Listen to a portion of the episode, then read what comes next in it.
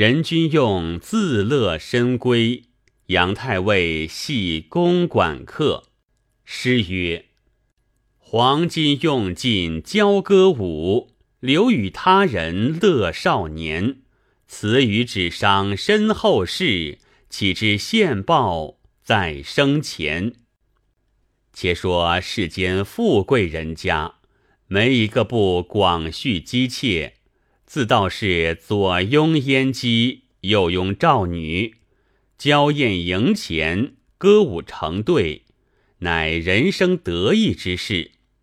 岂知男女大欲，彼此一般，一人经历要周旋几个女子，便已不得相当，况富贵之人。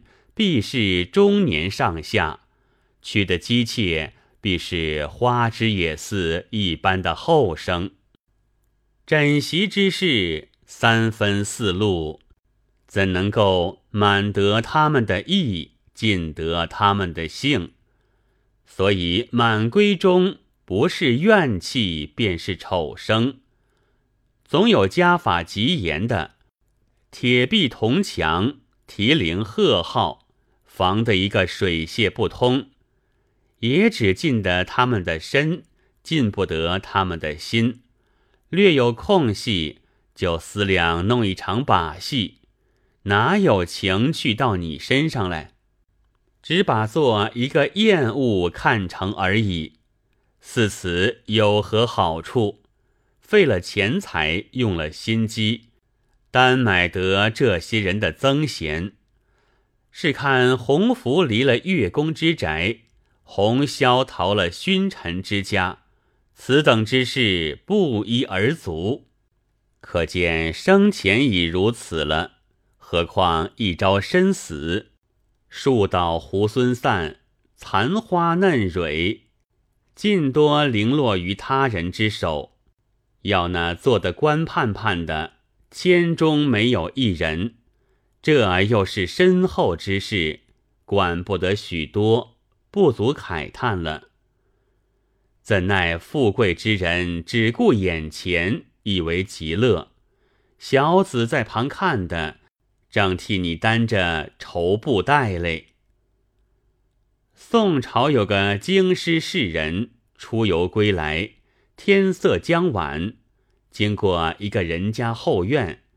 墙缺处苦不甚高，看来像个跳得近的。此时世人带着酒兴一跃而过，只见里面是一所大花园子，好不空阔。四周一望，花木丛茂，路径交杂，想来沙有好看。一团高兴，随着石器街路转弯抹角。渐走渐深，巧不见一个人，只管踱得进去，看之不足。天色有些黑下来了，思量走回，一时忘了来路，正在追忆寻索，忽地望见红纱灯笼远远而来，想到必有贵家人到，心下慌忙。一发寻不出原路来了，恐怕撞见不便，思量躲过。看见道左有一小亭，亭前太湖石畔有叠成的一个石洞，洞口有一片小毡遮着，想到躲在这里头去，外面人不见，全可遮掩过了，岂不甚妙？忙将这片毡。揭将开来，正要藏身进去，猛可里一个人在洞里钻将出来。那一惊可也不小。世人看那人时，是一个美貌少年，不知为何先伏在这里头。忽见世人揭开来，直到抄他脚跟的，也似老大吃惊，急忙奔窜，不知去向了。世人道：“惭愧，且让我躲一躲着。”于是吞声忍气，蹲伏在内，直到必无人见。岂知事不可料，冤家路窄，那一盏红纱灯笼偏生生的向那亭子上来。世人洞中是暗处，去出去看那灯亮处叫明，乃是十来个少年妇人，静装丽服。一个个妖冶举止，风骚动人。世人正看得动火，不狂那一伙人一窝蜂的多抢到石洞口，众手齐来接瞻。看见世人面貌生疏，俱个失惊道：“怎的不是那一个了？”面面思去，没做理会。一个年纪略老成些的妇人，夺将纱灯在手，提过来，把世人仔细一照，道：“就这个也好。”遂将先手拽着世人的手，一把碗将出来。世人不敢生问，料到没什么歹处，软软随他同走，引到洞房趋势。只见九爻并列，众美争先，六伯争雄，交杯换盏，以致搂肩交颈，问脸接唇，无所不至。几杯酒下肚，一个个多性热如火，不管三七二十一，一把推世人在床上了，齐攒入帐中。脱裤的脱裤，抱腰的抱腰，不知怎的一个轮法，排头弄将过去。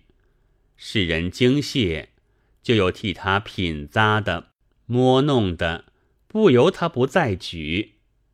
幸喜的世人是后生，还放的两支连珠箭，却也无休无歇，随你铁柱的，也怎有那样本事？思吵得不耐烦，直到五谷方才一个个逐渐散去。世人早已骨软筋麻，肢体无力，行走不动了。那一个老成些的妇人，将一个大单箱放世人在内，叫了两三个丫鬟扛抬了，到了墙外，把担箱清了世人出来。即把门闭上了，自进去了。此时天色将明，世人恐怕有人看见，惹出是非来，没奈何，强打精神，一步一步挨了回来，不敢与人说之。过了几日，身体健忘，才到旧所旁边，打听缺墙内是何处。听得人说是蔡太师家的花园，世人伸了舌头出来，一时缩不进去，担了一把汗，再不敢打从那里走过了。看官，你想当时这蔡京太师何等威势，何等法令，有此一般机切，不知老头子在那里昏昧中。眼睛背后任凭他们这等胡弄，约下了一个惊去了，又换了一个，自行淫乐，如同无人。太师哪里拘管得来？也只为多叙姬妾，所以有这等丑事。同时称高同、杨蔡四大奸臣，与蔡太师差不多权势的杨戬太尉。也有这样一件事，后来败露，装出许多笑柄来。看官不厌，听小子世道其详。满前交力自银荒，雨露谁曾得饱尝？自有阳台成乐地，行云何必定襄王？话说宋时杨戬太尉。事权护宠，弥所不为；声色之奉，姬妾之多。一时自蔡太师而下，罕有其比。一日，太尉要到郑州上冢，携带了家小同行。使上前的几位夫人与各房随使的养娘侍婢多跟得西去。余外有年纪过时了些的，与年幼未安成凤的，有身子娇躯怕历风霜的，月信方行叫马不便的，剩下不去。合着养娘侍婢们，也还共有五六十人留在宅中。太尉心性猜忌，防闲谨严。中门以外，直至大门，尽皆锁闭。天上朱笔封条，不通出入。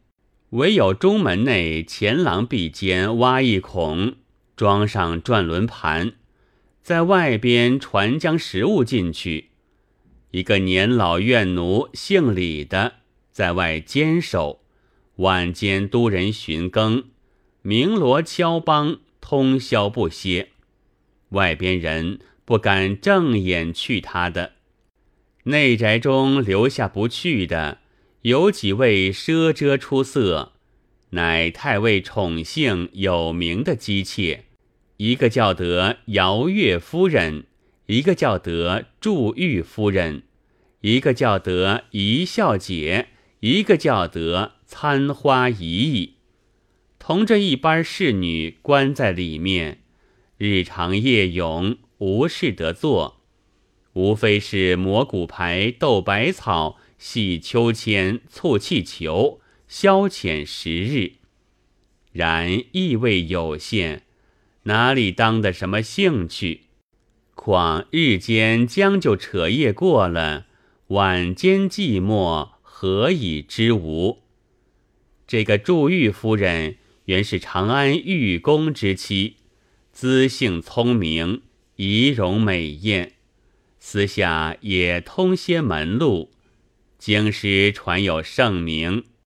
杨太尉偶得瞥见，旧事夺来，十分宠爱，立为第七位夫人。呼名祝玉，说她标致，如玉琢成一般的人，也就暗暗带着本来之意。他在女伴中伶俐异常，妖淫无塞。太尉在家之时，尚兀自思量，背地里溜将个把少年进来取乐。今见太尉不在，阵日空闲，轻轻锁闭着，怎叫他不妄想起来？太尉有一个管客，姓任，表字君用。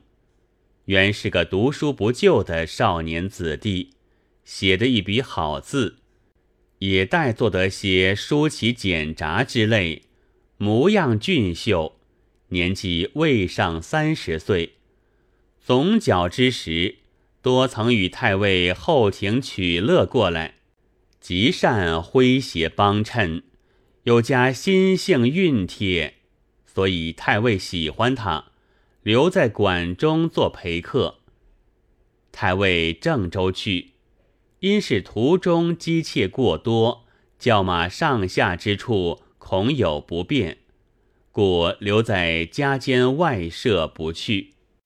人生有个相好朋友，叫做方悟德，是从幼同窗，平时但是府中得暇，便去找他闲话饮酒。